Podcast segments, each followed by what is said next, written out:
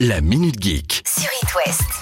Ça va pas trop fort, vous, en ce moment. Hein ça vous dit de jouer à Timia? Timia, c'est un jeu qui vient d'être développé par une start-up britannique pour améliorer le diagnostic de la dépression. Ok. Oui, bon, forcément. Dit comme ça, c'est pas joyeux joyeux, hein. mais l'idée, elle est bonne. Hein Grâce à l'intelligence artificielle qui analyse le comportement des joueurs, par le regard, les expressions faciales, les réflexes, ça permet de poser un diagnostic sur l'état mental du joueur, en quelque sorte. Bon, on n'est pas sur un truc glauque. C'est un univers mignon, coloré, avec des abeilles qui volent autour des fleurs, et le but est de mémoriser des objets en mouvement et de décrire des scènes. Ah, ils sont pas vaches. hein. Ils auraient pu vous demander la plaque d'immatriculation de Lewis Hamilton.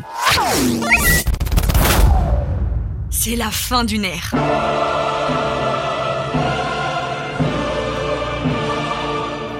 Vous jouez encore à la Wii U et à la 3DS ah, Sachez que vous êtes les derniers. Même Nintendo vous pousse dehors, car l'eShop, l'espèce de boutique en ligne qui permettait d'acheter des jeux directement sur la console, ferme définitivement en 2023. Ah bah oui, oui, oui, le monde va vite, le monde va vite. Bah, elles ont quand même plus de 10 ans, ces consoles. Nintendo. Une Super Nintendo. Oh non, non, non, pas la Nintendo, c'est aux gosses. Au gosse, la Nintendo, ouais. Ah oui, c'est aux gamins.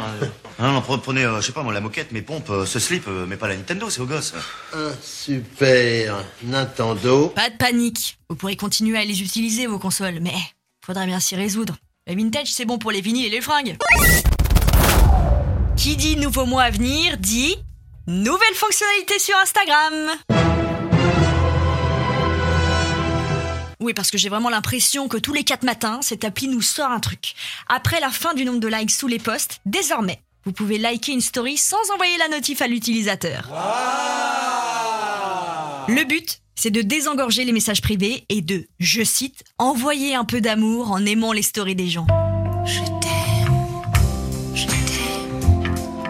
Eh, entre nous, si vous voulez envoyer de l'amour aux gens, faites plutôt des virements de 50 euros. hein. Il y a que Zaz qui s'y opposera. Je veux de l'amour, de la joie, de la bonne humeur. Ce n'est pas votre argent qui fera mon bonheur. Moi je veux crever la main sur le cœur.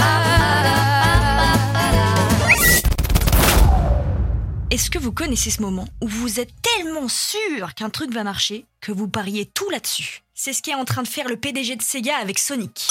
En 2020, on avait pu justement voir le premier film qui retrace l'histoire de ce hérisson bleu. Le chapitre 2 d'ailleurs est prévu pour le 30 mars 2022 et en même temps, un nouveau jeu vidéo va sortir. Aucune date n'est encore précisée. Et Sega, peinard dans son coin, vient de confirmer qu'il y aurait un Sonic 3 alors qu'on ne sait même pas ce que va donner le Sonic 2 et ajouter à cela une série sur Knuckles qui est le meilleur copain de Sonic mais en rouge. Alors déjà que le premier film il a pas fait fureur à cause du graphisme, ça va donner quoi la suite? Moi, je pense que la question, elle est vite répondue.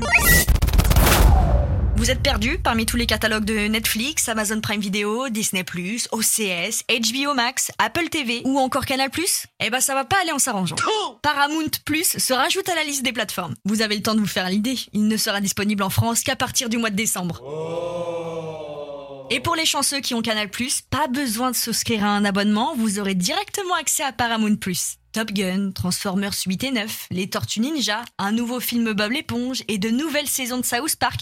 Voici entre autres ce que nous proposera Paramount+. Voilà Là, c'est pro Là, je comprends La Minute Geek. À retrouver en podcast sur itwest.com et sur toutes les plateformes.